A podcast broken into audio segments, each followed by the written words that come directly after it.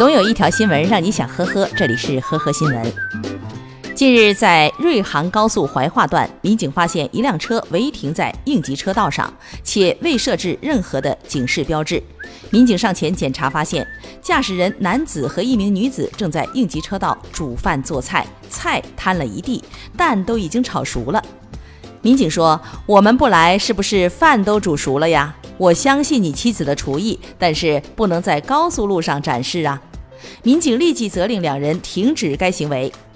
另经查验，驾驶人马某的驾驶证已经逾期，目前马某将面临罚款七百元、驾驶证记六分的处罚。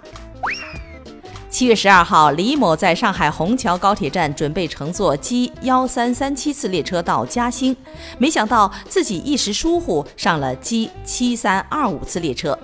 上车以后才发现自己坐错车了，此时车门已关，李某竟然按下了车上的紧急制动按钮。列车紧急制动，导致晚点六分钟，影响了后续所有列车的运行。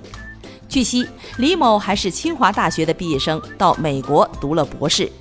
民警提醒，列车上的紧急制动阀是紧急情况下才能使用的。你一旦遇到上错车之类的问题，可以及时联系到列车的工作人员。近日，北京的一个互联网公司发放夏日福利。特地在程序员集中办公的楼层发臭脚粉，并让其注意卫生。对此，程序员陈某认为公司没有在其他楼层放，只发给他们，太针对程序员群体了，有点伤自尊。而该公司行政表示没有恶意，这层确实味道比较大。七月十四号，南京建邺区民警接警，某小区里的一位男子持刀要砍自己的父亲，警察赶紧到现场制止。报警的是这家的母亲，而持刀男子是从英国留学回来啃老十年的儿子。因为平时游手好闲，他总是和父母吵架，甚至动手。父亲就把原本给儿子买的一辆路虎车卖掉了。